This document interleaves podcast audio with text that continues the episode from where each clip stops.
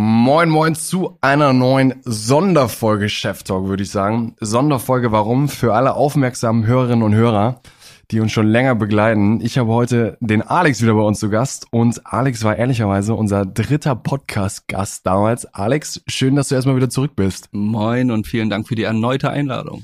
Die erneute Einladung. Warum gibt's die erneute Einladung und warum sage ich besonders Sonderfolge? Alex, ich war die letzten Wochen und Monate, mhm. ja, ich sag mal, relativ aufmerksam. Und wenn man zum Beispiel dem Kollegen Philipp Westermeier und dem OMR-Podcast zuhört, da waren die letzten Gäste irgendwie Christian Wolf und auch der Ex-West Wing und der neue CEO äh, Stefan Smaller. Da gab es schon so eine Gerüchteküche und ich habe jetzt mal bei euch ins Impressum eingeschaut.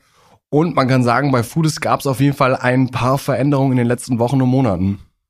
Ähm, das ist richtig. Also wenn du zum Impressum schaust, ähm, ich bin nicht mehr Geschäftsführer von der Foodist GmbH. Ähm, da ist jetzt ähm, Stefan Smaller eingetragen, der auch ähm, CEO der The Quality Group ist. Ähm, die The Quality Group ist eine mehrheitliche Tochter von CVC Capital. Das ist der größte Private Equity Fonds in Europa. Ja, und das ist sozusagen die Veränderung. was, was steckt dahinter? dahinter steckt ein Asset Deal, den wir erfolgreich abgeschlossen haben und ja, ähm, das äh, hat halt die Veränderung ähm, mit sich, dass ich ähm, als Geschäftsführer nach zehn Jahren ähm, ja jetzt zurückgetreten bin und ähm, auch super happy über über den das Outcome bin. Und ich glaube, deswegen ist es auch eine denkwürdige Sonderfolge in dem Sinne, dass wir sagen, wir fassen eigentlich heute nochmal zehn Jahre unternehmerische Erfahrung von dir zusammen und du hast es ja wirklich von Gründung nach dem Studium und du sagst es schon jetzt nach zehn Jahren quasi ein Asset Deal, also ich würde es mal so übersetzen, quasi zu einem Verkauf ähm, gebracht. Und wir haben eigentlich so die nächste Stunde vor, diesen ganzen Prozess zu erläutern. Mhm. Also gerade für als Sonderfolge für Gründerinnen und Gründern, was bedeutet es eigentlich, seine, seine Firma verkaufsready zu machen? Wie läuft so ein Verkaufsprozess? Was ist irgendwie wichtig? Was gibt's für M&A-Berater? Was fallen für Kosten an? Worauf muss man achten? Wie viele Interessenten hat man? Wie lange dauert der Prozess? All das haben wir jetzt irgendwie in den nächsten 60 bis 90 Minuten vor. Von daher Freue ich mich auf jeden Fall. Erste Frage von mir, Alex. Du hast gesagt, neues Impressum, man kann das nachschauen. Mit Foodist, ihr wart die letzten Wochen, Monate und Jahre, ihr wart ja extrem am Wachsen ihr wart ja extrem gut dabei. Es war doch eine super spannende Zeit. Nimm uns mal mit, was ist so vor, was ist in den letzten zwei Jahren passiert? Wo wart ihr mit Foodist? Was war eigentlich so die Strategie und wie ist es dann weitergegangen? Mhm. Genau, also die der letzte Podcast, den wir aufgenommen hatten, ich habe ihn noch mal ein bisschen nachgehört, war 2019.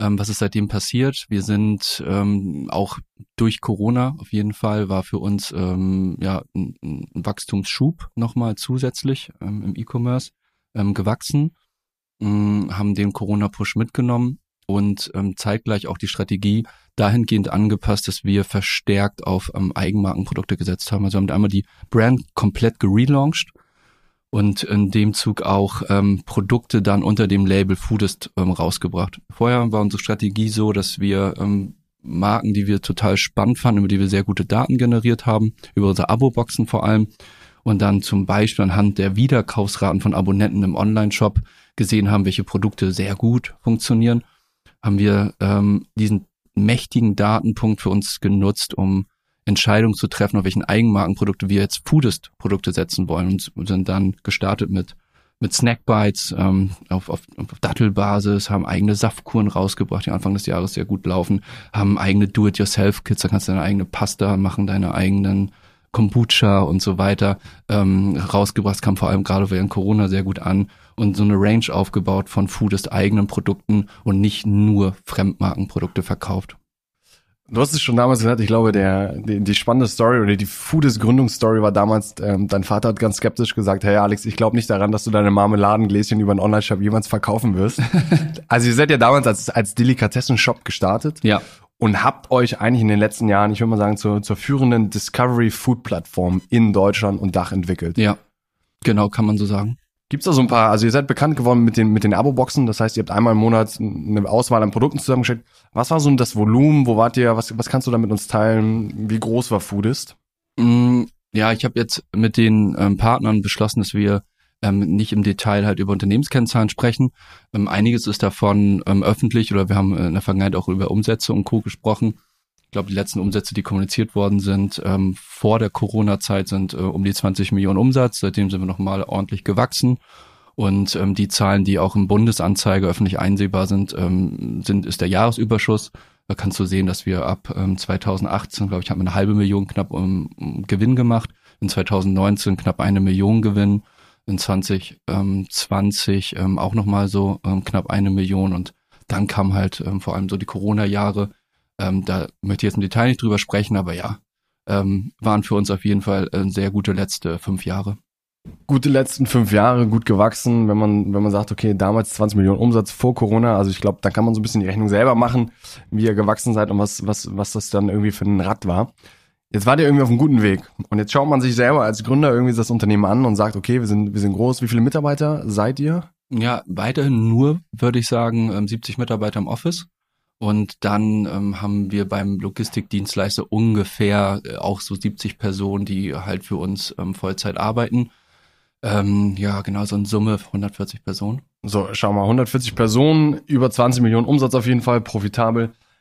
Was ist voll spannende Zeit? Wie kam es, wie kam es eigentlich zu, zu dem Entschluss oder was, was ist, was hat euch getrieben als, als Foodist? Was waren die Fragestellungen in den letzten 18 Monaten, dass ihr quasi gesagt habt, wie können wir wachsen und wie kam es dann quasi auch irgendwie zum Kontakt mit CVC oder Private Equity?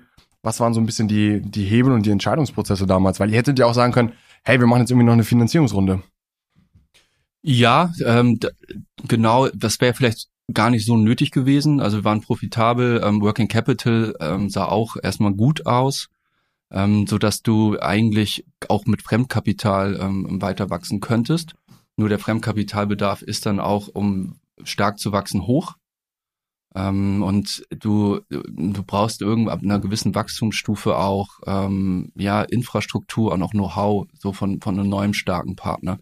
Also der Schritt, äh, vor dem wir standen, vor allem war Internationalisierung, ähm, die, vor allem die Foodist-Brand ähm, ins Ausland zu bringen und auch ähm, das Abo-Konzept, was wir vor allem sehr stark mit Influencern zusammengespielt haben, die dann eine eigene Abo-Box bekommen haben, zum Beispiel Sarah Harrison oder Pamela Reif ähm, das ist auch sehr gut internationalisierbar, das Konzept.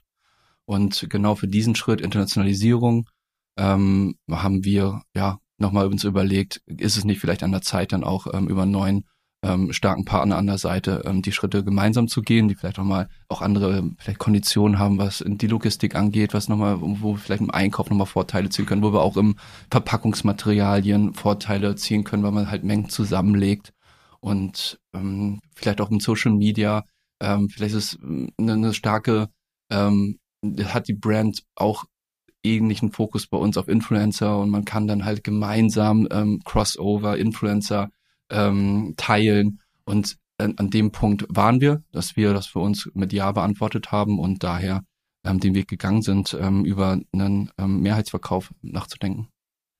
Okay, das heißt, ihr habt dann für euch, wann war das ungefähr die Entscheidung getroffen zu sagen, okay, ein Mehrheitsverkauf ist eine Option? Ja, ähm, wie gesagt, nicht, nicht zu viel über Details, ähm, aber ja, grob äh, Sommer letzten Jahres, ganz grob.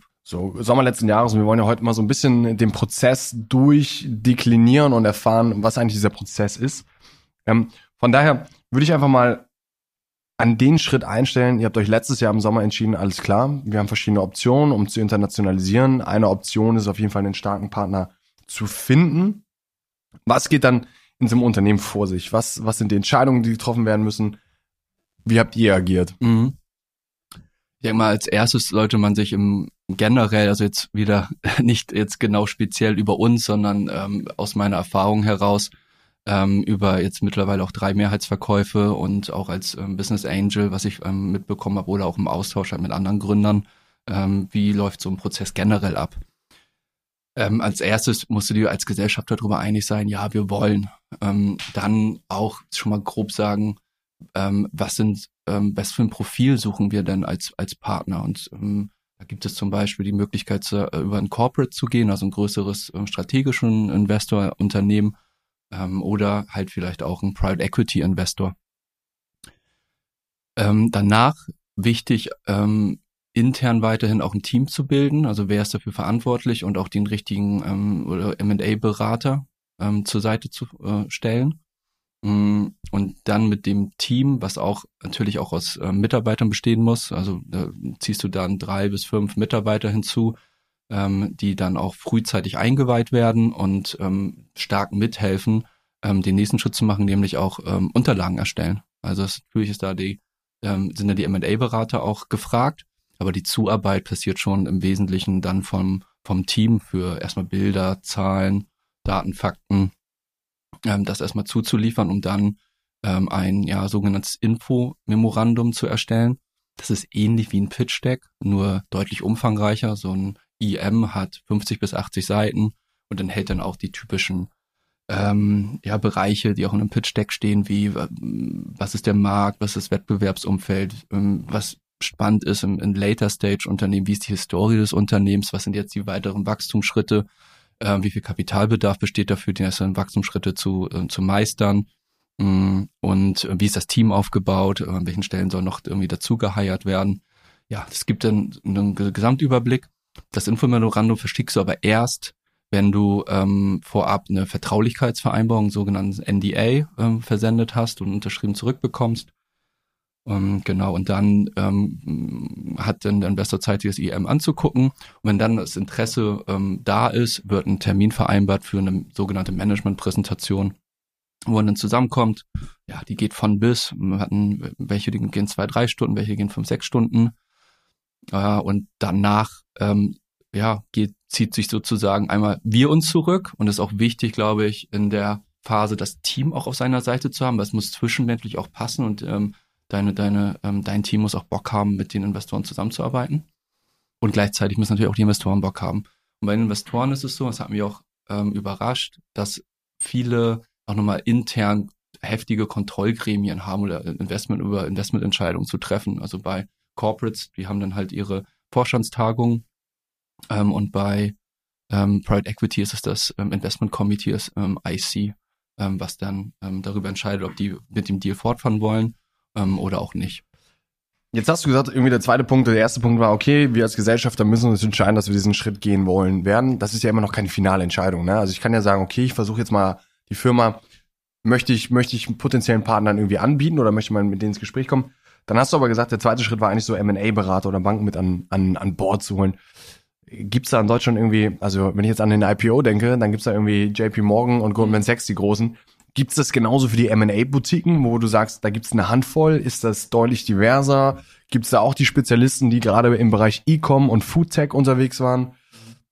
Was ist da so, was ist so die Landschaft? Ja, ähm, es gibt auf jeden Fall M&A-Boutiquen, ähm, die vielleicht Teams haben von 50 bis 100 Mitarbeitern. Dann gibt es im, bei größeren Transaktionen auch Banken, die das ähm, als Dienstleistung mit anbieten, ähm, dort ähm, auf der Käufer- oder Verkäuferseite zu sein. Um, ähm, und wir ähm, haben uns in dem Fall entschieden, das mit einem ähm, M&A-Berater zu machen, der von einer Investmentbank kommt, die sich vor allem auf Deals in der Food-Szene spezialisiert hat. Um, und ja, ähm, die, ähm, der, der, ähm, Fall, der war dann im Lied, Giuseppe Jozzolino heißt er.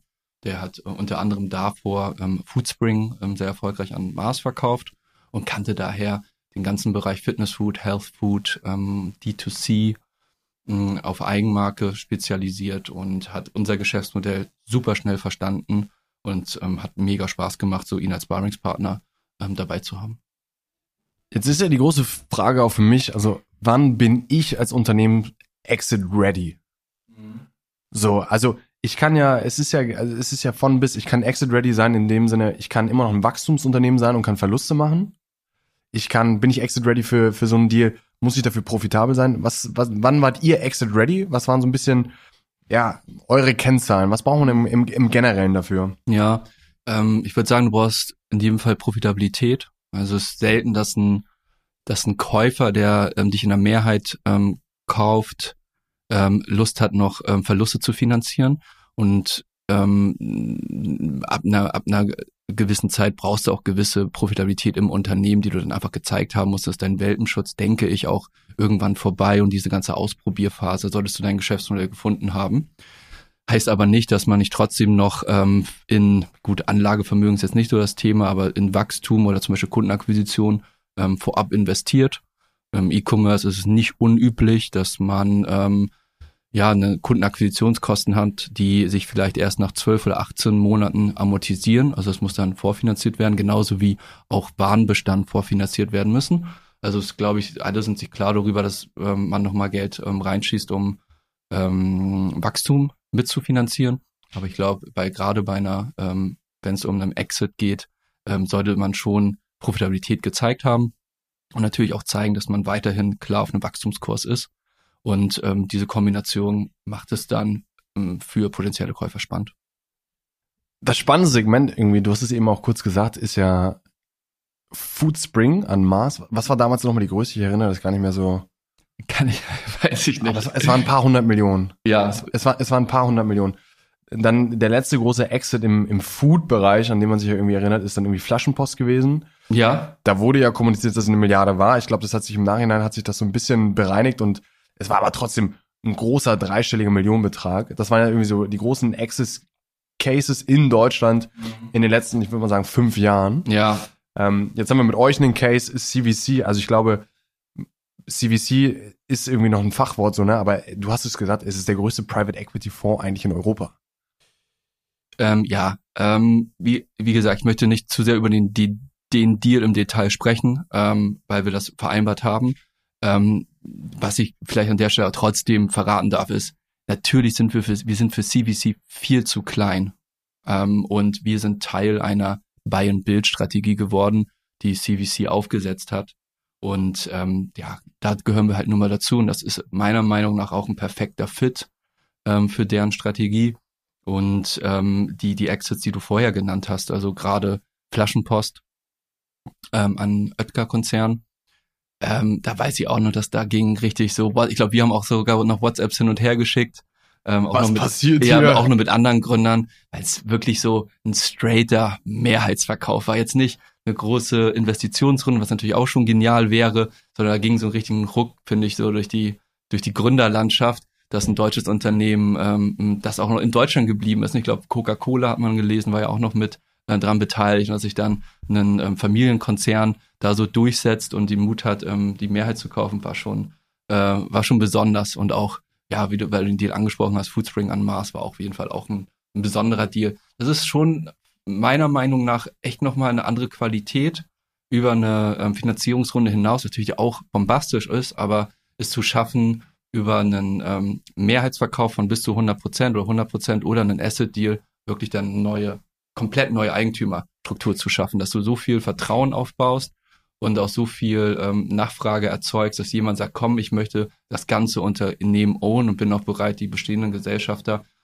dem vielleicht auch samt Gründer halt auch auszubezahlen, weil da, äh, weil wir es uns zutrauen, das bei uns zu integrieren und weiterzuführen. Ja, und ich will an der Stelle echt nochmal hervorheben, ich, ich glaube, dass, also, wir reden ja mit vielen, vielen Menschen und man liest überall große Finanzierungsrunden und sowas.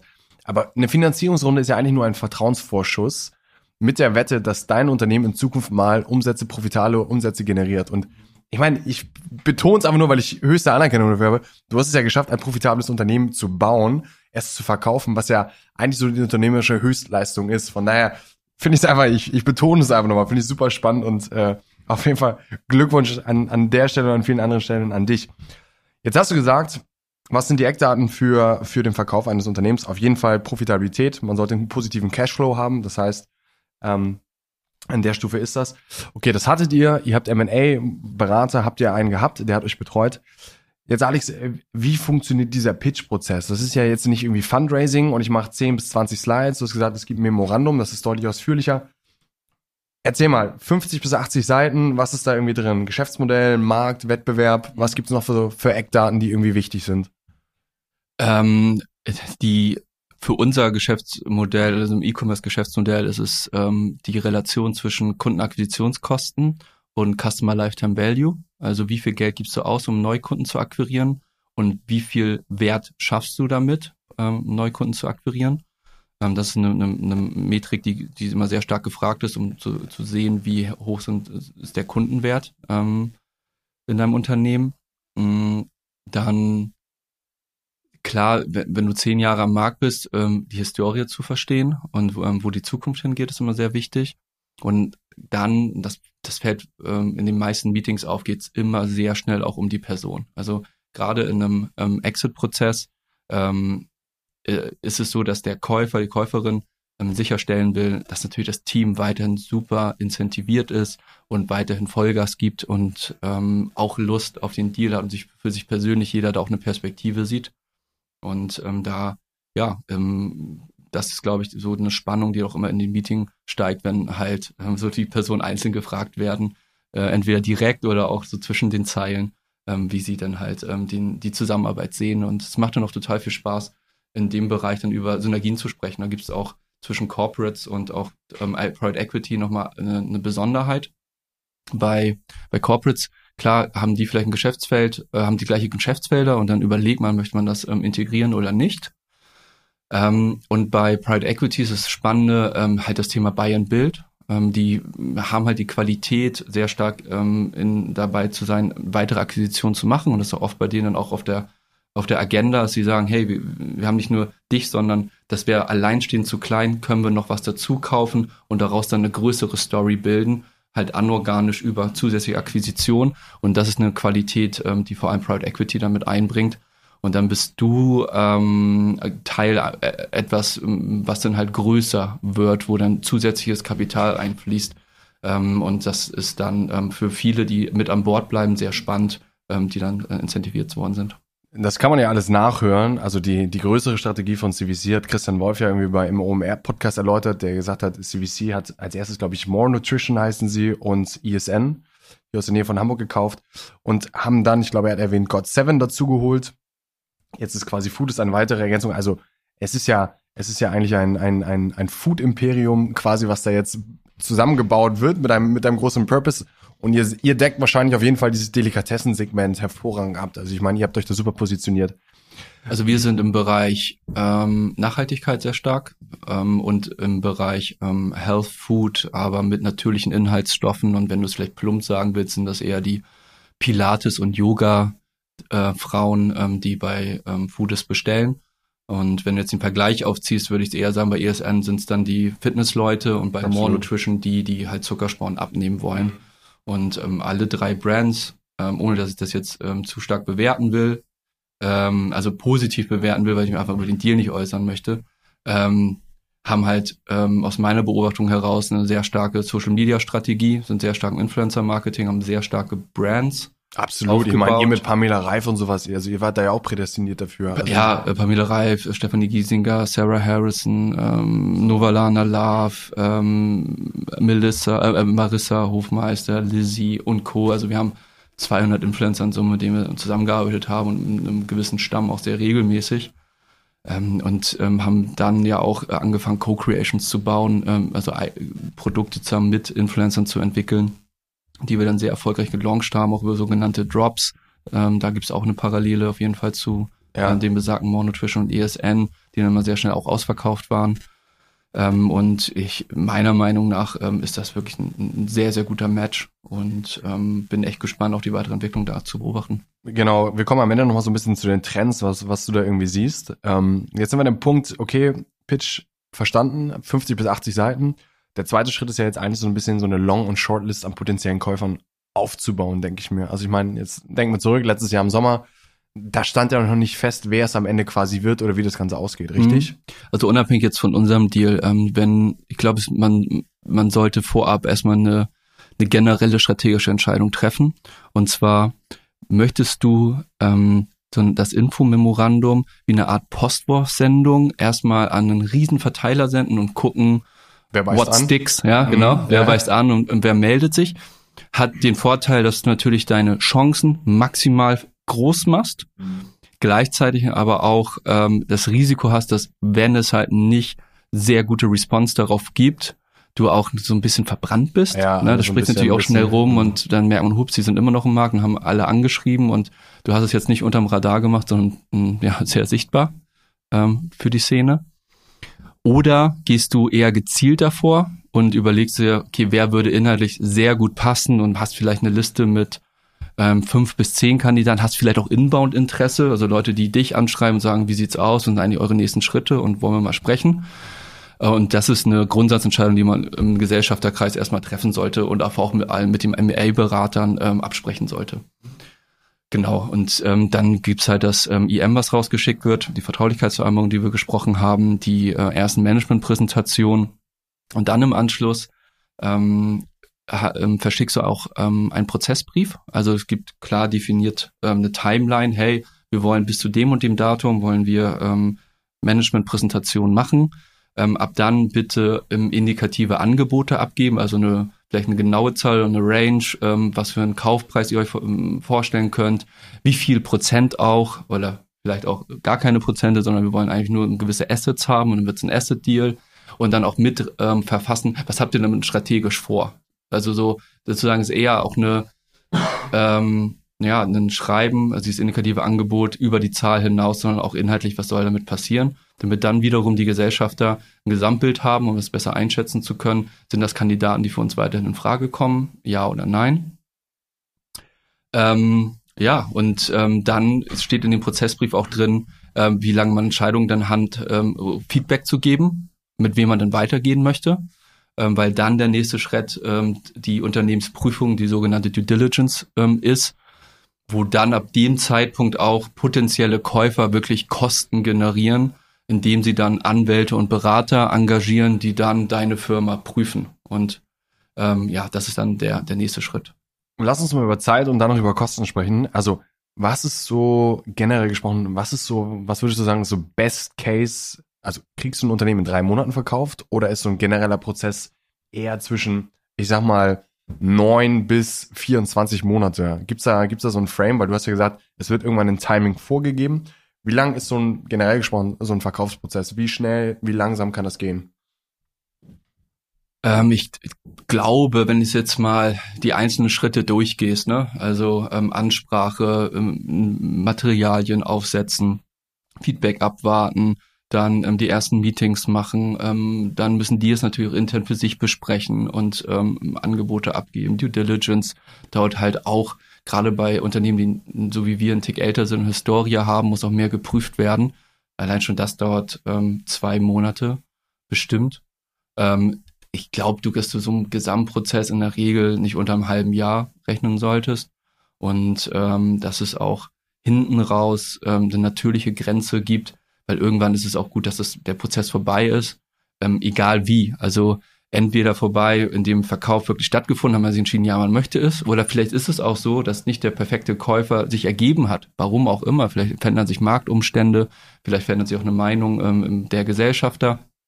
Ähm, da muss man es auch wieder rausziehen, weil es, glaube ich, nichts Schlimmeres gibt, als zu lange im Markt unterwegs zu sein und diese Gespräche zu führen und gleichzeitig auch nicht vergessen, es ist auch eine sehr hohe Belastung für das Team. Also das ist für gerade ähm, nicht nur das Management-Team, also auch für das gesamte Team so, dass man eine höhere Anspannung nochmal on top hat und ähm, ja, es natürlich auch zeitintensiv ist, ähm, in die Managementpräsentation zu sein und auch äh, dann den Rückfragen, die kommen und die Nachbereitung nach dem Call schicken wir das mal rüber, mach hier nochmal eine Analyse und Aufwertung, Auswertung und so weiter. Das wird natürlich dann ins Team weitergeben, die wiederum teilweise von ihren Teammitgliedern auch nochmal Zuarbeit brauchen. Also das fordert schon eine, eine mehr als nur irgendwie zwei, drei Leute ähm, in den Teams, sondern äh, mehr.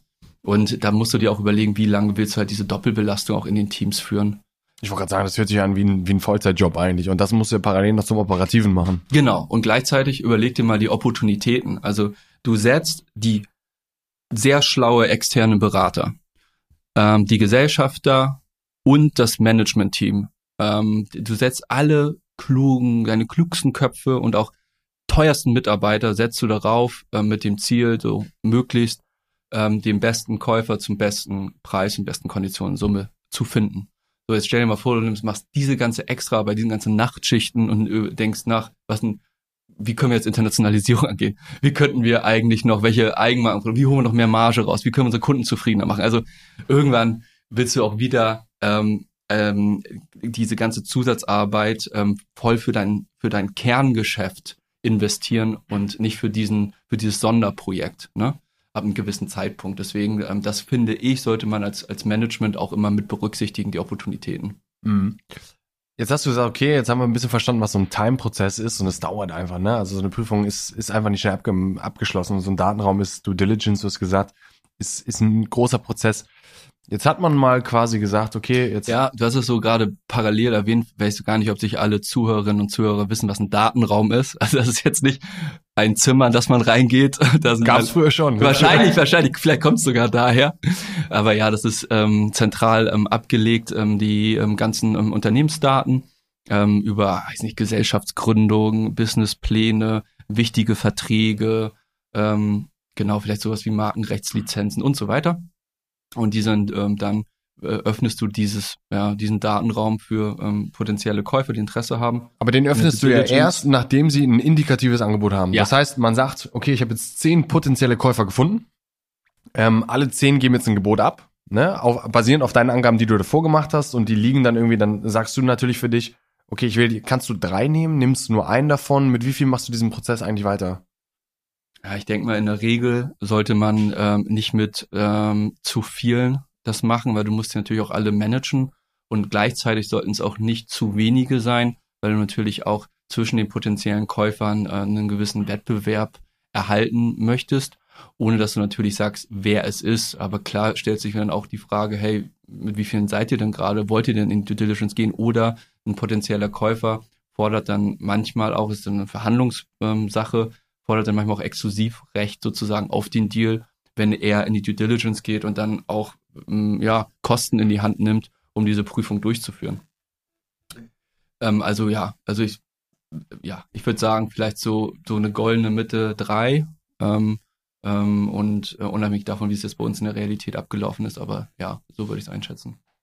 Okay, indikatives Angebot abgeben, verstanden, Due Diligence. Und jetzt sagst du, jetzt läuft ja für alle Parteien, also nicht mehr nur für euch, sondern auch für, für die Käuferseite, jetzt läuft ja ehrlicherweise erst die Kostenuhr. Weil jetzt schicken sie auch ihre internen Berater und sowas los, ihre Anwälte. Es werden über zwei Monate ähm, Dokumente geprüft, es werden Präsentationen angeschaut. Was würdest du sagen, was verdient so ein M&A-Berater im Schnitt? Also ist es dann irgendwie ein Prozentsatz, an dem man sich orientieren kann von so einer Transaktion? Gibt es da irgendwie stundenbasierte Tageslöhne? Was, was ist da so das Gefühl? Was kommt für mich als, als jetziger Gründer? Womit muss ich eigentlich planen so in Zukunft? Was kommt da für Kosten auf mich zu? Für beide Seiten auch. Mhm. In, ich würde sagen, generell ähm, hast du erstmal die Anwälte, die auf, einer, auf einem Stundensatz arbeiten. Ähm, bei den M&A-Beratern ist es in der Regel so, dass die ähm, komplett auf einer Variable, Variablen incentiviert sind, also ein Prozentsatz vom ähm, tatsächlichen Verkaufspreis. Und ähm, ich kann dir das gar nicht so komplett sagen, wie der jetzt immer genau ist. Das ist natürlich auch zum Teil Verhandlungsthema. Ähm. Ähm, aber so, ähm, weiß nicht, oder was willst du nur eine Schätzung abgeben, wie viel Prozent das sind? Ich, ich würde mal sagen, so zwischen drei bis fünf Prozent würde ich irgendwie so sehen. Ja, also eher weniger als drei. Ja, also schon unter drei. Ähm, aber gleichzeitig sagen wir mal, ich schmeiß mal irgendeine Zahl in den Raum, es ist eine Transaktion, was ist einfach zu rechnen, ähm, 50 Millionen und davon dann zwei Prozent, ja, ähm, ist auch eine Million Euro, ne? Ja, ja. Okay, also das, das heißt, ähm, es ist auf jeden Fall, der M&A-Berater ist auf jeden Fall auf deiner Seite und hat da hat da den, den Incentive, möglichst hohen Kaufpreis zu treiben. Jetzt haben wir den M&A-Berater, jetzt, jetzt laufen die Kosten irgendwie auch für die Gegenseite, die dann irgendwie sagen, alles klar, ich habe jetzt, ich habe jetzt meine Anwälte hier mit drauf, jetzt wird's serious. Das ist doch für als Firma dann auch der Moment, wo man merkt, okay, jetzt wird's ernst. Also die sind so weit schon gegangen. Ähm, die Wahrscheinlichkeit, dass sie das ganze Ding jetzt abschließen, ist ja um, ich sag mal sagen, um 50 Prozent gestiegen. Trotzdem gibt es wahrscheinlich immer noch in diesem Due Diligence Prozess Faktoren wie Timing, was ist irgendwie gerade das Marktumfeld? Mhm. Gab es irgendwie gerade ein krasses Signaling, was irgendwie super schlecht ist? Also wenn man sich an die IPOs gerade anschaut, also es, es, es, es rasen ja alle, alle, alle Wachstumsaktien rasen ja gerade in den Keller. Das heißt, momentan geht niemand an die Börse. Ähm, welchen Faktor hat, welcher Faktor war bei euch das Thema Timing? Ihr habt letztes Jahr 2020, 2021 wie Sven, Sven Schmidt gesagt hat, da haben, was hat er gesagt, fliegende, fliegende Schweine haben da selbst irgendwie, also du konntest im E-Commerce konntest eigentlich nicht viel falsch machen, so. Das heißt, Timing war ja eigentlich 2021 komplett auf eurer Seite. Mhm. Ja, genau. Also, ich glaube schon, dass, ähm, dass es ähm, externe Faktoren gibt, die, ähm, die dir entweder helfen können oder auch dein, dein, dein Deal und deine Verhandlungsposition blockieren. Ähm, die, das, was 2022 aufkam, ähm, Ende Februar, war jetzt der Einmarsch in die Ukraine. und das war gefühlt so wie, ähm, so als es im, im Februar, boah, war das 2020? Ja. ja. Corona. Ja. So die erste News kam, so richtig einordnen, was macht das eigentlich mit der Wirtschaft, was macht das ähm, mit der Geldpolitik, ähm, konnte es erstmal keiner. Und dann sind erstmal alle super vorsichtig. Und ähm, ja, also das, glaube ich, hat bei vielen, die im Markt waren, eher war nicht förderlich für, ähm, für den Deal, weil dann viele ähm, Corporates natürlich intern erstmal wieder stärker mit sich selbst beschäftigt sind und auch eine gewisse Risikofreude abnimmt, ähm, weil sie sich erstmal sortieren und ähm, dafür neu aufstellen müssen. Stell dir mal vor, du hast ein ähm, Unternehmen, was an Kauf interessiert ist und die haben zum Beispiel ein starkes Osteuropa-Geschäft. Kannst ähm, vergessen jetzt. Ja, so. Also ich meine, sprich mal den Großen, schau dir, schau dir Nestle oder Unilever an, die sind seit Monaten damit beschäftigt, quasi ihre Lieferketten und Produktion in, in Osteuropa überhaupt am Leben zu halten. Oder generell Lieferketten auch ja. ähm, wieder zuverlässiger werden zu lassen. Ähm, ja, genau. Also je, je ruhiger eigentlich sozusagen da politisch sicher das Marktumfeld ist, desto besser ist es für den Deal, in, in jedem Fall. Ähm, aber ja, das ist, denke ich mal, auch dann die Kunst ähm, in dem Verkaufsprozess, den Druck hochzuhalten und äh, sich davon dann nicht zu sehr irritieren zu lassen, sondern dann seinen Prozessbrief, den man aufgesetzt hat, auch stringent weiterverfolgen und nicht das Signaling nach außen geben, hey, ähm, wir sind jetzt auch verunsichert. Wir sind auch verunsichert oder ähm, ja, dann kommt natürlich auch die Frage, was für einen Einfluss hat das für, für euch jetzt? Ähm, also hat es einen negativen Einfluss auf euer Current Trading, ist da das Stichwort. Ähm, natürlich zwischen dem Zeitpunkt, wo du das erstes Mal einen Businessplan abgibst mit Plan und dann dagegen stehend den Ist-Zahlen. Ähm, und der Prozess geht dann, das haben wir gesagt, vier bis sechs Monate zum Beispiel. Da wird natürlich auch immer wieder abgefragt und steht ihr wirklich da, was ja, ihr, was ihr den versprochen Plan, habt, den ja. ihr in dem Monat versprochen habt, ähm, erfüllt, ja oder nein? Und das ist auch ein wichtiger Indikator, ähm, dass du in vor allem in dem Zeitraum in den Gesprächen immer dein Current Trading mindestens erfüllst. Und ich glaube, es ist auch, also es hilft dir gar nicht zu oversellen in dem Moment. Also es, es bringt, du musst ja wirklich einen nüchternen Pitch am Anfang machen mit Zahlen. Also mhm. das ist ja nicht wie, also ich glaube einfach, wenn du Fundraising machst, dann pitchst du ja eher auf Fantasiezahlen. So und sagst ja, wo ich irgendwie mal in fünf bis zehn Jahren landen kann. Ja. Und dann fragen dich die Investoren, der Prozess ist deutlich schneller, okay, was hast du in den letzten zwei Wochen gemacht und vier Wochen gemacht? Aber da gibt's nicht diesen Businessplan, den du unbedingt in der Early Stage dagegenlegen kannst. Wo bei euch das ja wirklich ganz klar ist, ey, schafft ihr das oder schafft ihr das nicht? Und ja. du deine Credibility dem, dem Käufer gegenüber aufbaust. Ja, also du tust ja am Ende des Tages auch keinen Gefallen damit. Ähm, dass, ähm, wenn du dich oversellst, also jetzt nur aus Perspektive Business Angel, selbst wenn du eine Seed-Runde gemacht hast mit einer super hohen Bewertung und gerade das Marktumfeld schwieriger wird, dann rennst du jetzt gerade eher in eine wenn du Pech hast, in eine Downround rein oder du musst nochmal auf der gleichen Unternehmensbewertung von deinen Bestandsgesellschaftern Geld einsammeln. Ähm, dadurch steigt dann doch deine Verwässerung als, ähm, als Anteilseigner und die, die Stimmung, das Vertrauen ist erstmal etwas leichter gedämpft. Bei einem ähm, Verkauf von Unternehmensanteilen, vielleicht gibt's da auch so ein, ähm, eine, eine Fehleinschätzung von vielen, die man vielleicht mal klarstellen sollte. Also noch einmal, nicht, dass es bei uns jetzt so gelaufen ist, aber generell, wenn du ähm, die Anteile, deine eigenen Anteile verkaufst, gibt es auch oft ähm, eine Einteilung des ähm, der Kaufpreiszahlung. Also es heißt nicht unbedingt, dass jemand da mit einem Geldkoffer steht und du einigst dich an dem Tag auf eine Unternehmensbewertung und alle deine Anteile werden an dem Tag verkauft und du kriegst an, weiß nicht, einen Tag später ähm, das komplette Geld überwiesen, sondern es kann auch sein, dass es einen Basiskaufpreis gibt ähm, und dann gibt es so eine, so, so eine gesamte Transition-Phase, in der dann Integrationsprozesse stattfinden, der Käufer, äh, die Käuferin auch nochmal sicher gehen, dass ähm, ja, dass da jetzt nicht irgendwie nochmal Key Employees abspringen oder jetzt, wenn du zum Beispiel im B2B-Sektor bist, irgendwie nach dem sogenannten ähm, Signing, ähm, also ähm, Vertragsschluss, nochmal irgendwie ein ganz großer B2B-Kunde abspringt. Oder das ist natürlich eine, eine Verhandlungsposition ähm, dann auch in den Kaufverträgen, ähm, dass sich die Käuferseite natürlich probiert, auch eine gewisse Sicherheit einzubauen, ähm, dass sie ja ähm, ihre Zahlung vielleicht nochmal irgendwie teilen können und nicht alles am Tag des Signings sozusagen fällig ist. Und dadurch ähm, tust du dir auch, um aufs Thema zurückzukommen, keinen Gefallen, wenn du dich oversellst ähm, weil es dann doch auch oft ähm, dazu kommt, dass eine, ne, dass Tranchen vereinbart werden, die dann einfach nicht in voller Höhe kommen. Ähm, die an Meilensteine Ziele, gekoppelt sind. Die auch an Meilensteine zum Beispiel gekoppelt sind, ne, mhm. die dann nicht kommen. Also ähm, kann ich auf jeden Fall keinem dazu raten. Verstanden. Jetzt sind wir beim Due Diligence Prozess und jetzt gehen wir mal davon aus, quasi die, die Käuferseite hat alles geprüft, sagt, es ist alles in Ordnung, ähm, wir wollen es machen, das indikative Angebot, was wir abgegeben haben, das stimmt, das passt so für uns. Dann kommt es zum Signing, das ist ja eigentlich so der Tag der Vertragsunterzeichnung. Ja.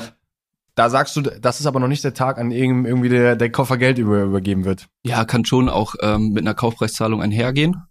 Ähm, gibt bestimmt auch Fälle, wo dann eine komplette Kaufpreiszahlung da ist in der Regel probieren dann die Käuferseite ähm, das noch ähm, sich Sicherheiten einzubauen und ähm, dann ist ähm, nochmal eine gewisse ja, Übergangsphase zwischen dem Signing, den Kaufvertragsschluss und dem Closing, wo dann wirklich alles auch besiegelt ist. Ähm, das können zum Beispiel auch externe Faktoren sein, die in der Zwischenzeit dann geklärt werden müssen, die man vorher vorm Signing nicht noch zeitlich klären konnte. Ich nehme mal ein Beispiel, Bundeskartellamt. Also muss manchmal noch eine Transaktion zustimmen ab gewissen Höhen, da brauchst du nochmal ähm, da die äh, Freigabe, ähm, bis dann das Closing ähm, durch ist. Ähm, manchmal auch Arbeitsverträge, die überführt werden ähm, von Mitarbeiter, Mitarbeiterinnen ähm, oder ähm, ja, alle, also gibt halt noch Faktoren, manchmal die dazukommen, die man nicht alle vom Signing schafft. Ich glaube, es ist Interesse aller, auch so diese Übergangsphase möglichst kurz zu halten, ähm, weil rein auf dem Papier sozusagen ist man noch selber in Charge, aber irgendwie auch nicht. und ähm, das ist dann sozusagen so eine Schwebephase, die wo es glaube ich gut ist, dass man die ähm, probiert auch nicht zu lange werden zu lassen. Wo du immer eigentlich schon eine, ähm, einen Unterschied hast, ich weiß nicht, ob es jetzt so technisch wird, ist, ähm, dass warum Signing und Closing nicht übereinstimmt, ist sowas ganz stupides wie ähm, Bilanzstichtage oder Monatsanfang, Monatsende, also sowas ähm, nutzt du auch. Also du unterschreibst einen Vertrag am, was auch immer, 12. des Monats ist Signing, dann setzt du meist das Closing auf Monatsende oder Monatsanfang. Ne? Ähm, genau, also da gibt's immer eine, noch mal eine Differenz. Jetzt haben wir quasi einmal den Prozess verstanden von Pitch Deck erstellen, 50 bis 80 Seiten, über M&A-Berater, über wie schicke ich eigentlich Short- und Longlisten rum, wie kommuniziere ich, wie startet dann am Ende quasi auch der ernste Teil, die, die ganze Due Diligence, wo Kosten auch auf Käuferseite verstehen und Signing und Closing.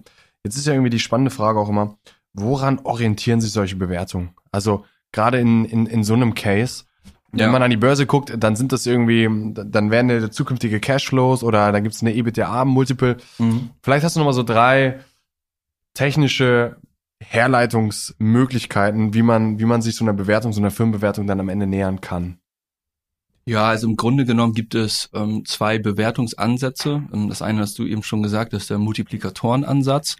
Ähm, was sind, äh, was nimmst du da als ähm, Kennzahl? Äh, entweder ein Umsatzmultiple, also du guckst dir an ähm, aus dem letzten ähm, Geschäftsjahr oder aus den letzten zwölf Monaten, wie war dein Umsatz und setzt dann einen Faktor drauf von zum Beispiel zwei bis drei auf deinen Umsatz. Je nach, je nach Branche auch, ne? Wenn man sich jetzt ja. irgendwie SaaS anguckt, die letzten Jahre, oder ich meine, Personio, mhm. was haben die denn für eine Bewertung? Sechs Milliarden. Und die machen jetzt, was haben sie letztens kommuniziert? Machen ja, 60 Milliarden Umsatz. Also das ist ja, es ist ja teilweise absurd, je nachdem, welche Branche man sich auch genau, anguckt. Genau, ne? und auch, und das ist ein schönes Beispiel jetzt, ähm, wenn du das Personio dir anguckst, das ist ähm, B2B SaaS und dort zählt dann als Umsatz der ARR, Annual, ähm, Annual Recurring Revenue. Und das ist ein sehr werthaltiger Umsatz. Deswegen, ähm, das ist echt gut, dass du es ansprichst. Ähm, es heißt ähm, immer so Sum of the Parts. Also nicht jeder Umsatz hat auch die gleiche Werthaltigkeit. Ähm, sagen wir mal, ähm, du hast einen Online-Shop und verkaufst Fremdmarke.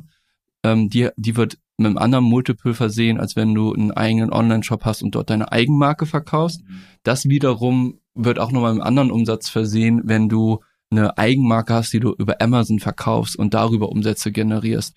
Und wiederum Abo-Umsätze, die wiederkehrend sind, ähm, haben nochmal einen, einen höheren Bewertungsfaktor. Also du setzt jetzt auch nicht nur stumpf so einen Wert von irgendeine Zahl, zwei, drei, ähm, vom Umsatz, sondern guckst auch an, hm, was ist die Werthaltigkeit des Umsatzes, den ich hier eigentlich gerade bewerte und scheidest, äh, schneidest deinen Umsatz sozusagen in Scheiben. Ne? Ja, ich, ich habe das in der Vorbereitung, habe ich auch mal quasi gegoogelt, was ist so ein E-Commerce Multiple? Mhm. Und ich glaube, das kann jeder bei, bei Google selber eingeben. da wird so ein E-Commerce-Multiple von dreieinhalb bis sechs angegeben. Also das heißt, es gibt auf jeden Fall eine Spanne. Ja. Ähm, segmentabhängig, eigenmarkenabhängig, also viele Faktoren. Aber ja, man kann sich dem ungefähr ein bisschen orientieren. Und ich glaube, das ist auch einer der Gründe, warum viele Unternehmen gerade in den B2B SaaS-Bereich gehen, weil du mit, ich sag mal, relativ niedrigen Umsatz sehr, sehr hohe Firmenbewertungen erzielen kannst, weil es einfach besonders nachhaltig und wertig ist. Ja, genau, total. Die, ähm, also sehr gut planbar und natürlich auch hohe ähm, Margen hat. Wenn du jetzt zum Beispiel auf ähm, was, was haben externe Markteinflüsse für einen ähm, Einfluss auf jetzt ähm, deinen Exit-Prozess? Nehmen wir mal das Beispiel Ukraine-Krieg und damit einhergehend die ähm, steigende Inflation und ähm, die steigenden Zinsen. Ähm, auf einmal hat Kapital wieder einen Wert. Und ähm, was man in der, in der Branche beobachtet ist, ein Trend weg von Umsatzmultiples, die akzeptierter waren, ähm, als Kapital noch günstig war und alle halt auch in so einer Wachstumsstimmung war und nicht in einer ähm, Rezension, ähm, hin zu EBITDA-Multiples. Und ähm, teilweise sogar hin, und das ist auch die zweite Bewertungsmethode, zum Thema Cashflow. Also wie viel positiven Cashflow generiert deine Firma eigentlich? Also wenn ich jetzt anschaue, dann sind, bist du schnell bei der DCF, das ist die Discounted Cashflow äh, Methode. Ähm, du setzt äh, jetzt einen Investitionswert rein, so, das ist der Kaufpreis in dem Fall aus der Sicht des Käufers. Und dann äh, ähm, machst du eine Planung und guckst ähm, zum Beispiel auf zehn Jahre, wie viele Gewinne werden erwirtschaftet und auch in welchem Jahr, weil ein Gewinn, der jetzt zeitnah erwirtschaftet wird, hat natürlich hat einen höheren Wert als ein Gewinn, der erst später erwirtschaftet wird, ähm, weil sich das Kapital, ähm, was du bekommst, auch verzinst. Und gleichzeitig aber auch, und das ist der Zins, den du gegenrechnen musst, hast du natürlich auch ähm, Kapitalkosten.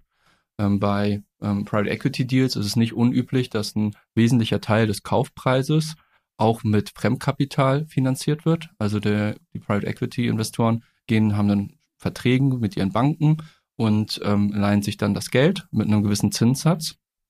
Und wenn der, der Preis, natürlich haben die ähm, Vertragslinien abgestimmt über gewisse Zeiträume, ne, um für sich auch Planungssicherheit zu haben. Ne? Aber ich, ich denke jetzt mal, so in Zukunft kann ich mir vorstellen, dass die, ähm, dass die Bewertungsanforderungen ähm, steigen von Private Equity Investoren, ähm, weil natürlich die das Geld, mit dem sie ähm, das geliehene Geld, mit dem sie äh, Akquisition machen, teurer wird.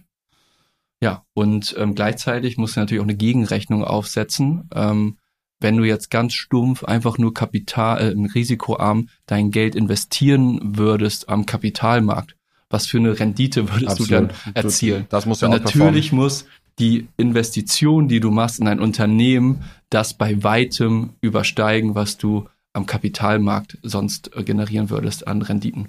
Ich kann man auch gerade googeln, ich habe es mir in der Vorbereitung auch angeschaut. Also jetzt hast du, es gibt quasi Revenue, Multiple und EBTA. Und wir haben ja eben gesagt, so, okay, durchschnittlich zwischen dreieinhalb und irgendwie sechs wird auf, auf Umsatz im E-Com-Bereich geschaut. Ich habe jetzt vorher auch schon mal geschaut auf EBTA. Da ist so ein Multiple zum Beispiel 20 bis 30. Also, das heißt, würdest du sagen, das sind so die Spannungsfelder? Also das eine ist quasi, ich mache eine Million Gewinn, das heißt, davon kann ich das 30-fache bekommen, das wäre ein Verkaufspreis von 30 Millionen. Im Gegensatz zu einem Umsatz, wo ich vielleicht ein, 5 Millionen oder 20 Millionen Umsatz mache und den mal zwei, drei, vier, fünf oder sechs multipliziere. Also so, so setze ich das zusammen. Mhm. Ich glaube wirklich, die ähm, Discounted Cashflow Methode ist die deutlich genauere und ehrlichere äh, Methode, die man ansetzen sollte, weil du natürlich dann auch aufzeigen kannst, hey, ich mache zusätzlich in den nächsten zehn Jahren noch Gewinne und hey, ich bin auch ein Modell, was Asset Light ist. Also du musst jetzt nicht große Investitionen in zum Beispiel Produktionsanlagen machen oder in ein Logistikzentrum und so weiter. Das muss ja der Käufer dann für sich ja sonst auch theoretisch nochmal berücksichtigen in seiner ähm, Findung für die ähm, jetzige Unternehmensbewertung, wenn er weiß, oh, in drei Jahren ist das fällig, da müssen wir nochmal neue Produktionsmaschinen kaufen, in, in sechs Jahren dies. Ähm, und dann Internationalisierung, das hat auch immer wieder Anlaufkosten und so weiter.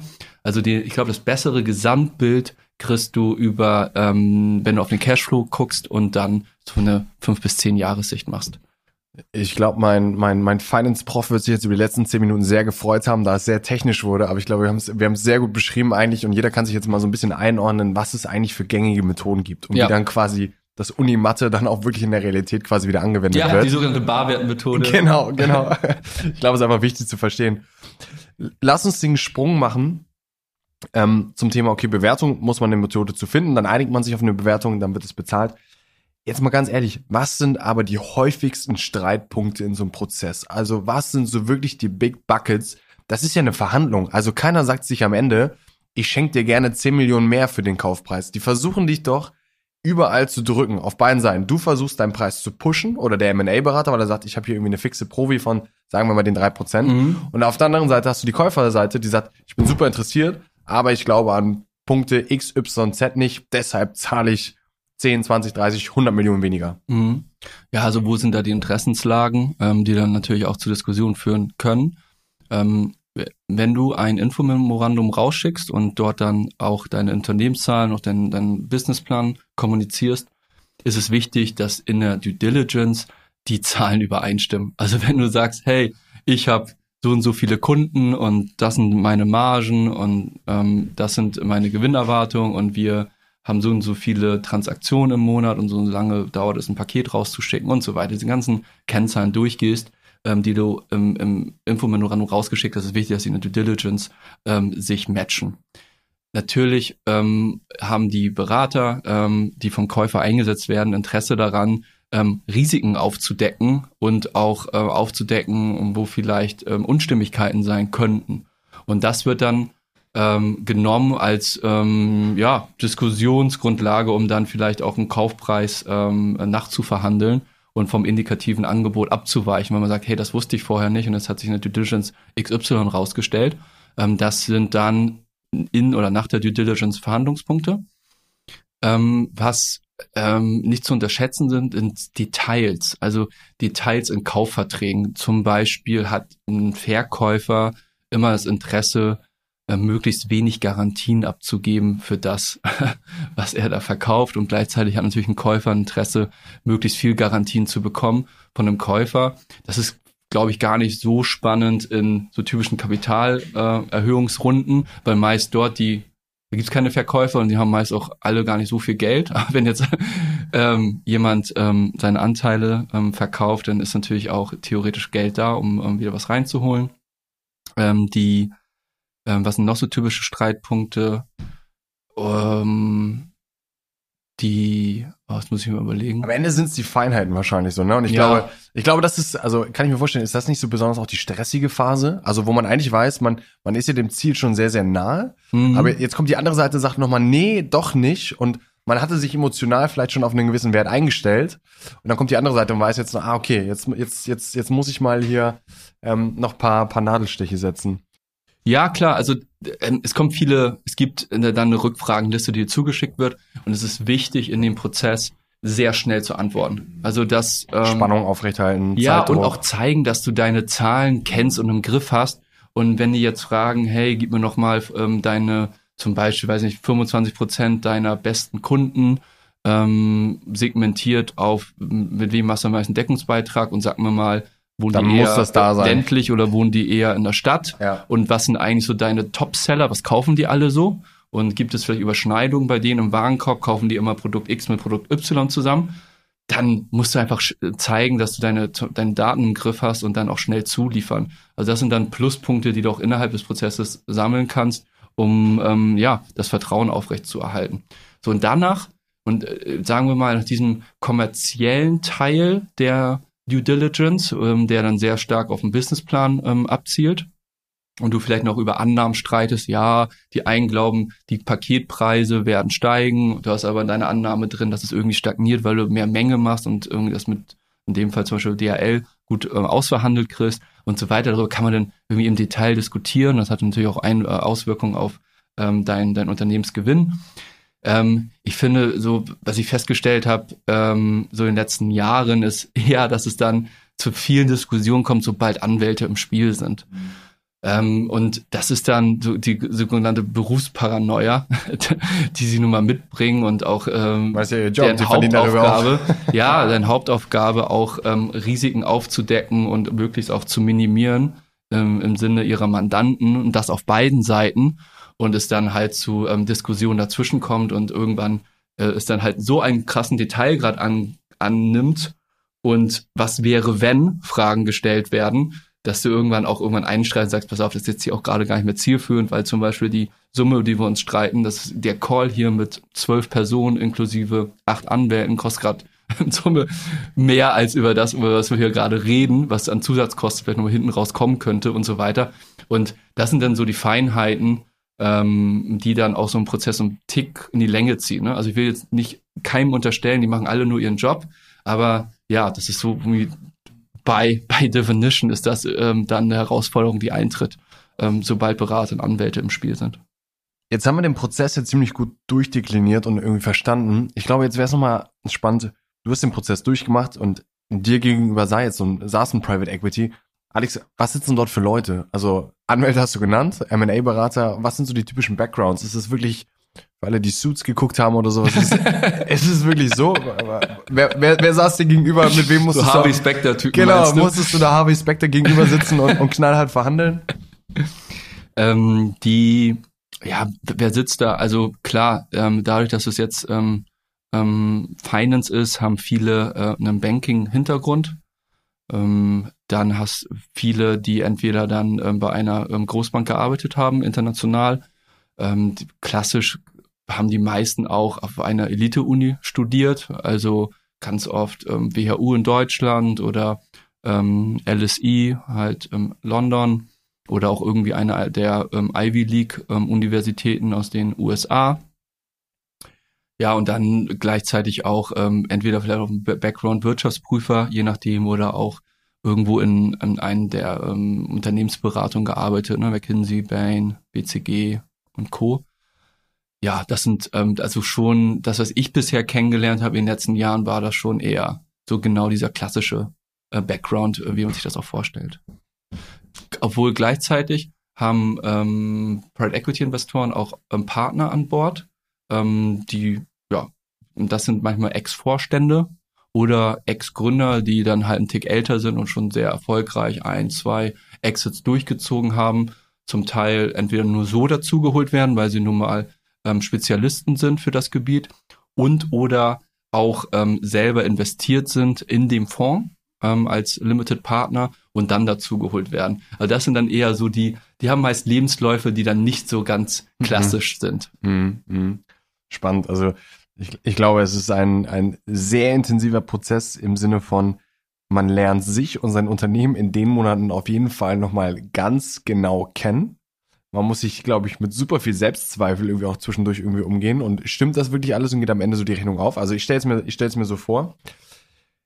Jetzt ist so ein bisschen die Frage, du hast den Prozess durchgemacht und jetzt kommen wir mal ein bisschen so zu deinen persönlichen Erfahrungen. Ne? Also letzten zehn Jahre Foodist. Also nochmal zur Einordnung. Du hast es nach dem Studium gegründet. Mhm.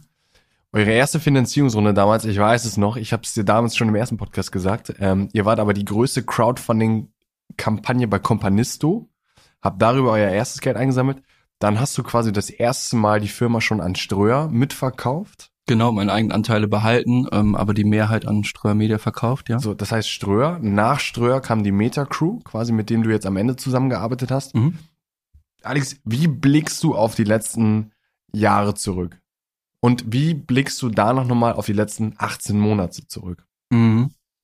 Also im jetzt im Endeffekt bin ich sehr ähm, glücklich darüber, dass ich Durchhaltevermögen bewiesen habe und ähm, es jetzt zu, zu, meinem persönlichen Ziel kam, dass man weiß, ähm, da ist ein neuer Partner an der Seite, der nochmal eine neue Qualität reinbringt. Das Team ist super excited ähm, über die Zusammenarbeit ähm, bei Foodist.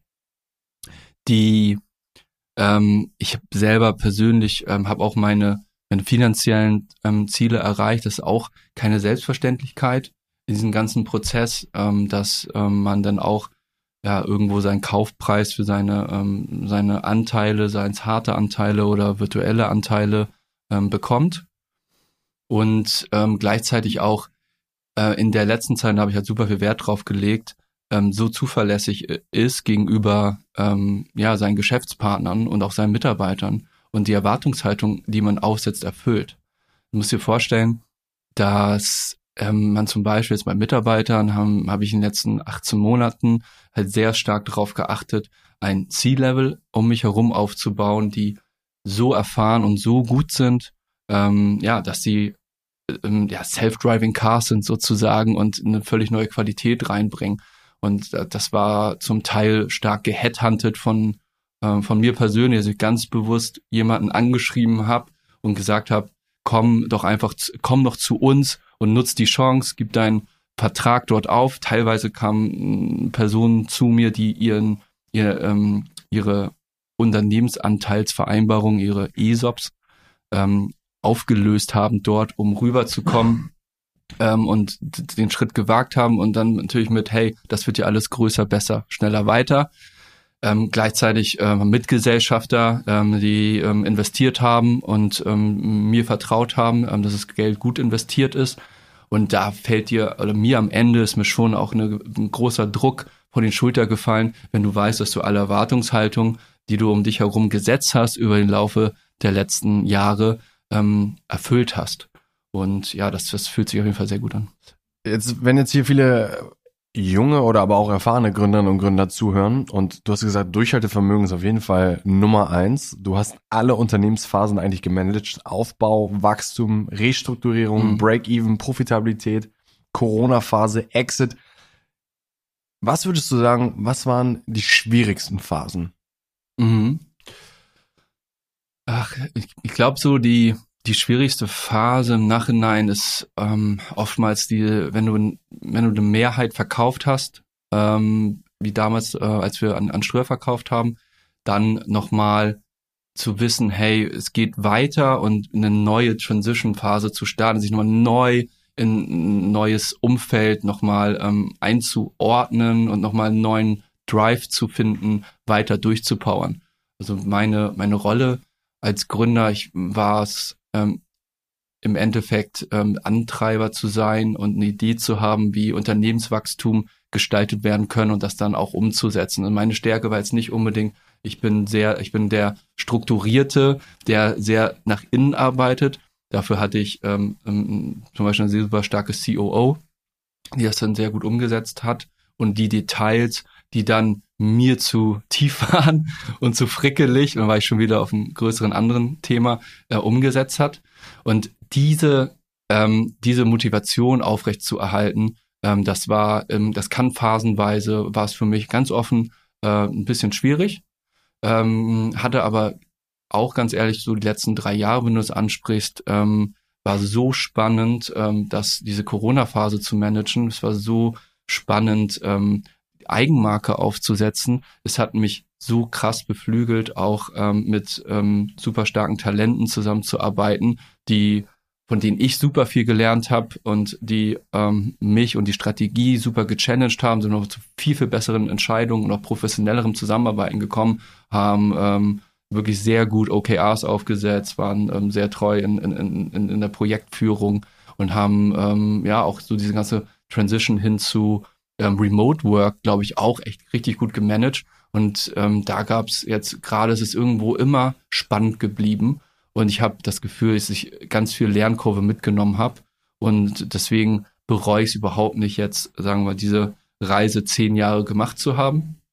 Und gleichzeitig fühlt es sich jetzt aber auch für mich für ein richtig gutes Ende an. Wenn wir das in drei Phasen quasi eingliedern, ich sag mal Early Stage überhaupt eine Idee, Product Market Fit zu finden, dann, wenn du den gefunden hast, Leute zu finden für das Team und Wachstum zu steigern, was du beschrieben hast. Und die letzte Phase quasi Profitabilität zu managen. Also welche der drei Phasen sind aus, aus Gründerperspektive, gibt es da eine entscheidende? Also sagst du, der, die Anfangsphase ist einfacher als die zweite, die zweite wird erst richtig tough oder die dritte wird erst richtig tough oder sagst du, kann man nicht sagen, jede Phase hat so seine Spezialitäten? Definitiv hat jede Phase seine Spezialitäten und Herausforderungen ähm, wenn du ein Unternehmen ähm, sechs Jahre am Markt überhaupt führen darfst, läuft das schon gegen jegliche Startup-Statistik. Absolut. Also du weißt es vielleicht besser, ähm, wie viele Unternehmen gehen innerhalb der ersten zwei, drei Jahre pleite? Ich glaube, es sind, ich würde sagen, 70 Prozent. Ich habe jetzt auch keine feste Zahl, aber äh, auf jeden Fall ist ja die Wette von dem VC, von zehn Unternehmen, in die er investiert, am Ende werden es zwei so. Genau, die Outperformer sind und dann wiederum ähm, ähm, so viel Rendite einspielt, dass sie halt die, die ähm, gescheitert sind, ähm, gut äh, mehr als amortisieren, ähm, die Investments. Klar. Und ja, wie viele überleben, sagen wir mal, drei bis sechs Jahre, sechs bis zehn und wie viele gehen danach, gehen auch in eine Profitabilität rein. Und bei wie vielen, die auch in eine Profitabilität laufen, ähm, gehen dann auch, ähm, hast du Gesellschafter, die dann auch ähm, ja erfolgreich mitverkaufen dürfen. Also ich kenne auch ähm, Startups, die ähm, den, den Gründer oder die Gründerin noch drin haben, die dann keine Mechanismen aufgebaut haben, wie sie dann ähm, auch zum Teil oder vollständig Anteile verkaufen können. Also da, da greift dann keine sogenannte Call- or Put-Option. Ähm, und dann sind die halt einfach paper-rich, weißt du, was ich meine? Aber hast nie irgendwie Geld auf dem Konto gehabt? Genau, genau. Und muss dann lange intern diskutieren und ähm, probieren dann auch Momentum aufzubauen, um ähm, dann auch ähm, gewisse Secondary, also deinen ähm, Anteilsverkauf äh, machen zu können. Jetzt habe hab ich schon vorher zu dir gesagt und du hast es auch gesagt, also wir wollen auf jeden Fall, die große Frage steht natürlich im Raum, was war jetzt so der Verkaufspreis und wie hat sich das finanziell für dich gelohnt? Da haben wir gesagt, das machen wir nicht. Von daher ist irgendwie so die mathematische Re Rechnung, wenn man das irgendwie mal generalistisch machen möchte. Ich glaube, man kann jetzt einfach mal mit Vergangenheitszahlen arbeiten, einen Umsatzmultiple, du hast es gesagt, damals vor Corona anlegen, die dann irgendwie zwischen 15 und 20 Millionen lagen. Man kann ein Multiple von zwei bis drei nehmen. Das heißt, so könnte man sich das irgendwie runterrechnen und ich glaube, du kannst oder man kann für dich sagen, es hat sich auf jeden Fall für dich finanziell, finanziell gelohnt. Also ich glaube, das ist ein einfaches Ja. Ja, ich werde es auf jeden Fall nicht kommentieren. Absolut. Ähm, und es bleibt dabei, ich bin ähm, meine Erwartungen, die ich äh, ähm, auch finanziell hatte, ähm, hey, wie möchtest du eigentlich ähm, ähm deine erste Unternehmung beenden, ähm, ja, sind übertroffen worden. Ja. Jetzt ist die Frage, Alex, was würdest du mit der Erfahrung von heute, was würdest du anders machen? Mhm. Ich glaube, das ist eine ganz spannende Frage, weil du hast diesen Prozess einmal komplett durch. Mhm. Welche Entscheidung würdest du früher treffen? Mhm. Was wären das? Ja, das ist eine gute Frage natürlich. Ähm, ich stelle die mir ehrlicherweise gar nicht so oft, aber es ist eine typische Frage, die man dann gestellt bekommt von anderen, von, anderen. von mir. ähm, ja, die, ich, ich glaube es mal, wenn ich darüber jetzt nachdenke, dann ist es gar nicht der Punkt, was hätte ich anders gemacht, sondern ich komme eher zum Entschluss, ich hätte viele Entscheidungen lieber früher getroffen. Also ich hätte früher gerne ähm, den, den, den Schritt gemacht, zu internationalisieren mit der Firma. Ich hätte früher gerne den Schritt gemacht, ähm, noch früher auf Eigenmarke zu setzen und ähm, ja, das voranzubringen. Ich hätte früher gerne den, sagen wir, Mut gehabt, vielleicht nicht so viele Mitarbeiter einzustellen, sondern ähm, ein paar weniger, aber dafür noch qualifiziertere mit einem, ähm, früher mit einem sechsstelligen Gehalt. Ähm, ich hätte im Nachhinein muss ich auch sagen, dass ich keine Entscheidung bereue, wo wir uns mal von Mitarbeiter oder Mitarbeiterin getrennt haben, sondern ich im Nachhinein auch nur ähm, sage, vielleicht hätte man sich früher trennen sollen, also weil man früher schon eigentlich erkannt hatte, dass es vielleicht nicht 100% die Erwartungshaltung ähm, trifft. Und dann ähm, gibst du nochmal eine Chance und guckst es nochmal an und ähm, lässt eine gewisse Zeit verstreichen. Und das, wenn, wenn, ja, wenn ich darüber nachdenke, glaube ich, also ist es gar nicht so das Ob, sondern lieber, also früher ähm, es zu erkennen und umzusetzen. Ja, und ich glaube, dafür braucht man aber diese Erfahrung, um im Nachhinein erkennen zu können, so, wo müssen dann vielleicht doch konsequente Entscheidungen getroffen werden, ja. die es früher so nicht gab. Also das ist ja ein, ein unglaublicher, eine unglaubliche Erkenntnis und Erfahrungsschatz quasi, die man dann für, für, für spätere Themen hat. Ja, also ähm, aus meiner Sicht als Gründer wirst du, bist du am Anfang fasziniert ähm, von den Opportunitäten, die es gibt. Nehmen wir jetzt mal ein E-Commerce-Geschäftsmodell. Und du siehst, ah, ich sehe da schon eine, eine total äh, valide Chance, ähm, meine B2, meine Reichweite, die ich habe auf Social Media und in Newslettern und Co. zu verkaufen an andere, die sich dann halt einbuchen. Oder ich sehe eine Riesenchance darin, ähm, Fremdmarken exklusiv ähm, zu vertreiben und dann bist du mit ähm, Marken aus dem Ausland, die vertreibst du, verkaufst du national an Edeka, an Rewe und so weiter. Und die, die Kunst und das so im Nachhinein ist es gar nicht, die Opportunitäten zu haben, das ist gar nicht so special. Das beobachtest du auch oft, wenn, wenn du als auf der anderen Seite sitzt als Business Angel und fragst, hey, was ist eigentlich deine Strategie? Und äh, dann willst du von dem Gründer eigentlich eine gewisse Klarheit spüren, dass er auch genau weiß, was er nicht macht. Und wenn dann ein Gründer, Gründerin ähm, dazu neigt, so in, in, in Wir können das Hochzeiten und dies und das, denkst du, wow, bitte verlier nicht deinen Fokus. Was bildet wirklich dein Unternehmenswert? Wo willst du besser sein als andere? Vielleicht um es plakativer zu machen, äh, auch hier für ähm, die äh, Zuhörerinnen ist so, wo willst du eine Eins sein auf dem Zeugnis? Also ich glaube, ein sehr gutes Unternehmen hilft dir nicht, wenn du überall ähm, dreien, vieren und vielleicht auch mal Macht dir eine hast, Sache sehr oder, gut. Sondern so, wo hast du so zwei, drei Einsen, Eins Plussen? Und das ist natürlich auch das, was dann dein Asset bildet, ähm, was hoffentlich komplementär ist zu jemand anderen, der sagt, boah, genau deswegen will ich's. Das andere, dass du das nicht so gut kannst, dass du jetzt kein Champion bist in Logistik oder dass du dein That's B2B okay. noch gar nicht, vergiss es, das können wir sowieso besser als du, aber wir wollen dich, weil du, weiß ich nicht, eine geile Marke hast oder ähm, weil du ähm, super schnell unterwegs bist und verstanden hast, wie man Geschäftsmodell international ausrollt, was auch immer.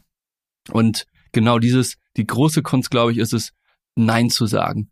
Ab, ab, einer, ab einem gewissen Zeitpunkt. Am Anfang den Mut zu haben, Ja zu machen gegen jegliche Statistik, das Unternehmen, deinen Partner zu suchen, das Unternehmen zu gründen, Geld zu investieren, den Mut äh, zu haben, auch ähm, Finanzierungsrunden, da auch bold aufzutreten und natürlich auch eine Wachstumsstory ähm, daran fest zu glauben. Aber später schaffst du diese Wachstumsstory, glaube ich, nur, wenn du fokussiert bleibst und dann in diese Phase kommst, wo du sehr viel Nein sagst. Ja, ja. Entscheidung besser treffen. Wer hat dir, also ich meine, alle, die jetzt zuhören, haben, haben den Genuss quasi von, von deinem Wissen zu profitieren, aber gab es Menschen, die dir in dem Prozess besonders geholfen haben? Hast du dich mit Ähm, ja. anderen Gründern ausgetauscht? Was, was, was war so deine Peer Group? An wem orientiert man sich da? Mhm. Ähm, bei mir persönlich ist es seit ähm, knapp fünf Jahren ähm, mein Anwalt und auch gleichzeitig ähm, Berater ähm, Jan Heinz ähm, von Honert und Partner, der mich dann während des Prozesses begleitet. Auf der Gründerebene ist es in dem Fall Jan Marquardt gewesen von Halo, der sehr erfolgreich ein B2B SaaS ähm, Unternehmen, sein Unternehmen an einen amerikanischen Private Equity Investor verkauft hat. Da kann ich mich noch gut dran erinnern, dass wir dann Call aufgesetzt haben und er mich mal so ähm, mich mal durchgeführt hat, ähm, wie eigentlich ein Deal aussehen könnte, den man mit einem Private Equity Investor hat und welche Phasen wie wichtig sind und Was, was wir gerade machen Erfahrung, quasi. Ja, genau, seine Erfahrung geteilt so. ähm, genau, dann ein, zweimal sehr, ähm, weil sehr selektiv, weil es gerade potenzielle ähm, Investoren, Käufer gab, ähm, die, ähm, wo ich wusste, dass ähm, Tarek Müller in dem Fall ähm, schon irgendeinen Kontaktpunkt hatte, mal irgendwie gefragt, hey, ähm, ähm, wie sind die so äh, im Business? Ja, also ähm, eigentlich so Hamburger Gründerbubble und ähm, sehr selektiv, ehrlicherweise. Ähm, sehr kontinuierlich ähm, mein Berater Jan Heinz. Und ich glaube einfach, ja, du hast es schon gesagt, sehr entscheidend in diesem ganzen Prozess ist dann auch den eigenen M&A-Berater, da den richtigen zu haben, der Erfahrung in dem Bereich hat. Ja, es ist total wichtig, dass die Personen da sind, weil du natürlich viele Diskussionen auch über Bande damit spielst. Also es bringt dir nichts, wenn du Emotionalitäten aufbaust zwischen Käufer- und Verkäuferseite, sondern dass dann ähm, ähm, Berater, Anwälte hinzukommen, die das dann untereinander diskutieren und ähm, da bloß keine zu negative Spannung aufgesetzt wird, weil am Ende des Tages nach Unterschrift wollen alle direkt zusammenarbeiten und Vollgas geben und, und die Mission verfolgen. Ähm, deswegen ist es immer gut, so ähm, ja, Bandenspieler zu haben. Jetzt hast du die letzten 18 Monate bzw. 10 Jahre Vollgas gegeben. Alex, gib uns noch mal ein bisschen, wir haben jetzt, wir haben jetzt gelernt von dir, quasi wie so ein Prozess wirklich von A bis Z funktioniert, was es irgendwie für Feinheiten gibt. Ich glaube, da kann man noch super tief ins Detail gehen, was es dann noch irgendwie für Besonderheiten gibt. Jetzt ist natürlich für mich die große Frage und für alle, die zuhören, ey Alex, what's next? Aber bevor wir das machen, was ist eigentlich what's next? Wie siehst du den Markt? Wie siehst du E-Commerce? Was siehst du im Food-Bereich? Mhm. Was sind so die großen Themen, auf die, die du jetzt wetten würdest, wo du glaubst, das sind, vielleicht kannst du mal drei nennen, sozusagen, wo du sagst, ey, die werden kommen, 100 Prozent. Ja, ähm, sagen wir mal erstmal im Food-Bereich. Ähm, das wird, glaube ich, weiterhin so sein, dass ähm, alles, ähm, was der, zu einer besseren Ernährung führt, und auch ähm, zu einer nachhaltigeren ähm, ja, Produktionsweise und weniger CO2-Ausstoß führt, definitiv äh, weiterhin große Investments bekommt. Ähm, das betrifft zum Beispiel den alternativen Proteinbereich weiterhin, ähm, wo es jetzt auch ähm, Richtung ähm, Cultivated Meat geht, ähm, also das, was jetzt mal dumm gesagt in einer Petrischale gezüchtet wird, also auf Zellbasis, gibt es erste Zulassungen in den USA und in Singapur dann, ähm, um das dann auch zu verkaufen.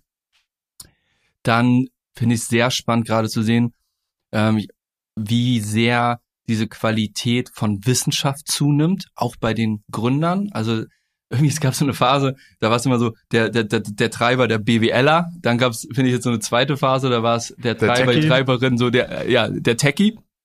Und jetzt, finde ich, kommt immer mehr so dieses ganze Evidence-Based und was steckt da eigentlich? Hast du vielleicht auch ein Patent oder so einen wissenschaftlichen Ansatz, eine Forschung dahinter, was dann zu deinem Geschäftsmodell führt, wofür du dann wieder den BWLer brauchst, um das zu kommerzialisieren. Aber so dieser, dieser Ursprung, der Impuls, finde ich, kommt immer stärker, was ich beobachte bei Finanzierungsrunden, auch in meinem Umfeld, ähm, aus der Wissenschaft. Und ähm, das finde ich total spannend. Ähm, da kann ich empfehlen, vielleicht hauen wir das einmal in die Shownotes ähm, rein. Ähm, Food Hack als ähm, unter anderem ja Plattform, um halt Gründer und Investoren da zusammenzubringen. Und die haben einfach einen super Newsletter, wo sie immer über aktuelle Finanzierungsrunden in der Foodbranche investieren. Und ich, Geil, ja. und ich lese das so durch und bin dann manchmal, oh mein Gott, das ist schon sehr advanced, wenn da jetzt ein Startup aus Israel ähm, das hat irgendwie rausgefunden, wie man jetzt den Samen so modifiziert, dass der irgendwie effizienter wächst. So, das sind äh, teilweise so auch Themen, die so vorgelagert sind ähm, auf Produktions- oder Agrartechnologie-Ebene, ähm, die total spannend sind und von, glaube ich, immer mehr auch kommen wird. Was sind deine Predictions fürs nächste Jahr, 2023? Puh, ähm, auf welcher Startup, Ebene? Startup, Finanzierungsrunden. Startup, Finanzierungsrunden, ähm, glaube ich, wirst du immer mehr ähm, Runden hören oder vielleicht auch nicht davon hören, ähm, wo Bestandsinvestoren, glaube ich, die, die Runde ähm, nochmal machen, ähm, weil will gar nicht sagen, dass es genug Dry Powder im Markt, ähm, was finanziert werden kann und auch die VC-Szene ist generell nicht so anfällig für ähm, das, was in der, im, im, im Marktumfeld passiert, sondern so ein Tick losgelöst auf der einen Seite, aber auf der anderen Seite wiederum auch haben sie ihre Limited Partners drin, machen ihren sogenannten Capital Call und müssen dann auch äh, äh, holen das Geld dann auch rein für ihre Investition. Das ist zwar irgendwo vertraglich vereinbart, aber irgendwo merkt man, also was ich jetzt beobachte auf Angel-Ebene ist, dass da schon die, ja, also diese Selbstverständlichkeit und der Drive, es wird auf jeden Fall vorsichtiger und es wird nochmal anders, nochmal ja, ein höherer Maßstab rangesetzt. Sie wollen nochmal vielleicht mehr Traction sehen oder was auch immer, bevor sie dann investieren. dass äh, die Anzahl an ähm, VC-Runden, glaube ich, für nächstes Jahr wird weiterhin ähm, gedämpft sein. Ähm, und ich hoffe, dass viele ähm, Startups es gelöst kriegen, aus dem, aus dem bestehenden Investorenkreis halt die Runde zu machen. Ja, auf der Ebene. Weil ich glaube, was super spannend wird, ist eher der, der Later-Stage-Bereich und der IPO-Bereich, ähm, weil da ist, das ist halt einfach, manche Unternehmen sind einfach massiv unterbewertet. Die sind, da merkst du, dass sich der, die Unternehmensbewertung, in dem Fall der Aktienkurs, komplett losgelöst hat von, ähm, von den realen Finanzkennzahlen, die und von der Performance des Unternehmens, sondern die einfach unter Wasser getaucht werden, egal ob sie jetzt ihre Ergebnisse so abgeliefert haben, wie prognostiziert oder nicht. Und ähm, da bin ich mal gespannt, ob es jetzt ähnlich wie im E-Commerce ähm, Übernahmen gibt, Kaufpreisangebote, wie zuletzt äh, bei ähm, Home24 von äh, XXL Lutz in dem Fall. Total schlauer Schachzug meiner Meinung nach. Und ja, da gibt es Unternehmen wie, ähm, ja, sagen wir in der Foodbranche, was ist gerade so ein Fall, wo der Aktienkurs schon 70, 80 Prozent vom Aufgabepreis zurückliegt. Äh, Oatly zum Beispiel oder Beyond Meat. Äh, ja, ist, ist die Frage. Das ist kannst, spannend. Kannst du dir vorstellen, dass da mal jetzt ein Unilever um die Ecke kommt und sagt, jetzt, jetzt, jetzt schnappen wir uns die Brand? Ähm, keine Ahnung. Also ich kann mir vorstellen, dass es, dass es da auf jeden Fall äh, dass das spannende große Deals äh, nächstes Jahr kommen. Ja, und wie, wie legt ein Alexander Georgievich sein Geld jetzt an, quasi, was er verdient hat? Wird das jetzt auch in die Private Equity Fonds fließen? Wirst du jetzt als Business Angel unterwegs sein oder bist du schon dabei, quasi das nächste Startup zu bauen? Also ich habe ähm, vor ähm, drei Monaten in Ilona Health äh, investiert. Ähm, die machen verzahnte Psychotherapie, einmal Patientenmanagementsystem und eine App zusammen, um ähm, Psychotherapie halt effizienter zu machen. Die haben es ähm, jetzt sogar geschafft, ähm, als DIGA, digitale Gesundheitsanwendung, äh, zugelassen zu werden. Äh, ein super Investment, was ich mich total freue und ähm, bin auch offen, weitere Investments zu machen, ähm, immer so, wie es passt. und auch mir immer mehr selber Investments so zu suchen, gar nicht mehr so passiv nur zu gucken, was habe ich für einen äh, Dealflow, der reinkommt, sondern wo möchte ich gerne Part von sein. Ähm, und die, ähm, ja, ansonsten bin ich super konservativ unterwegs, äh, habe ähm, Immobilien, die ich investiert habe. Klingt auf jeden Fall gut. Alex, du hast uns mitgenommen, du hast Einblicke gegeben. Vielen, vielen Dank für deine Zeit. Danke dir. Vielen Dank für, für diesen Deep Dive. Ich glaube, ähm, wir werden alle Links, die du irgendwie nochmal genannt hast, in die Show Notes reinhauen. Ich freue mich sehr zu sehen, was in den nächsten Jahren quasi noch mit dir kommt. Jetzt quasi als, ich sag mal, erfolgreicher, äh, geexiteter Gründer, der jetzt quasi wieder ans, ans, ans Ökosystem zurückgibt. Das ist ja eine ganz wichtige Komponente, so, ne? Also ich meine, darüber entstehen ja auch solche Ökosysteme in Hamburg, Berlin und sowas. Mhm. Von Leuten, die gegründet haben, die ein Unternehmen verkauft haben, die jetzt quasi ihr Wissen wieder reingeben. Und daher, Alex, das hat großen Spaß gemacht. Vielen, vielen Dank. Super, Dankeschön für die Einladung.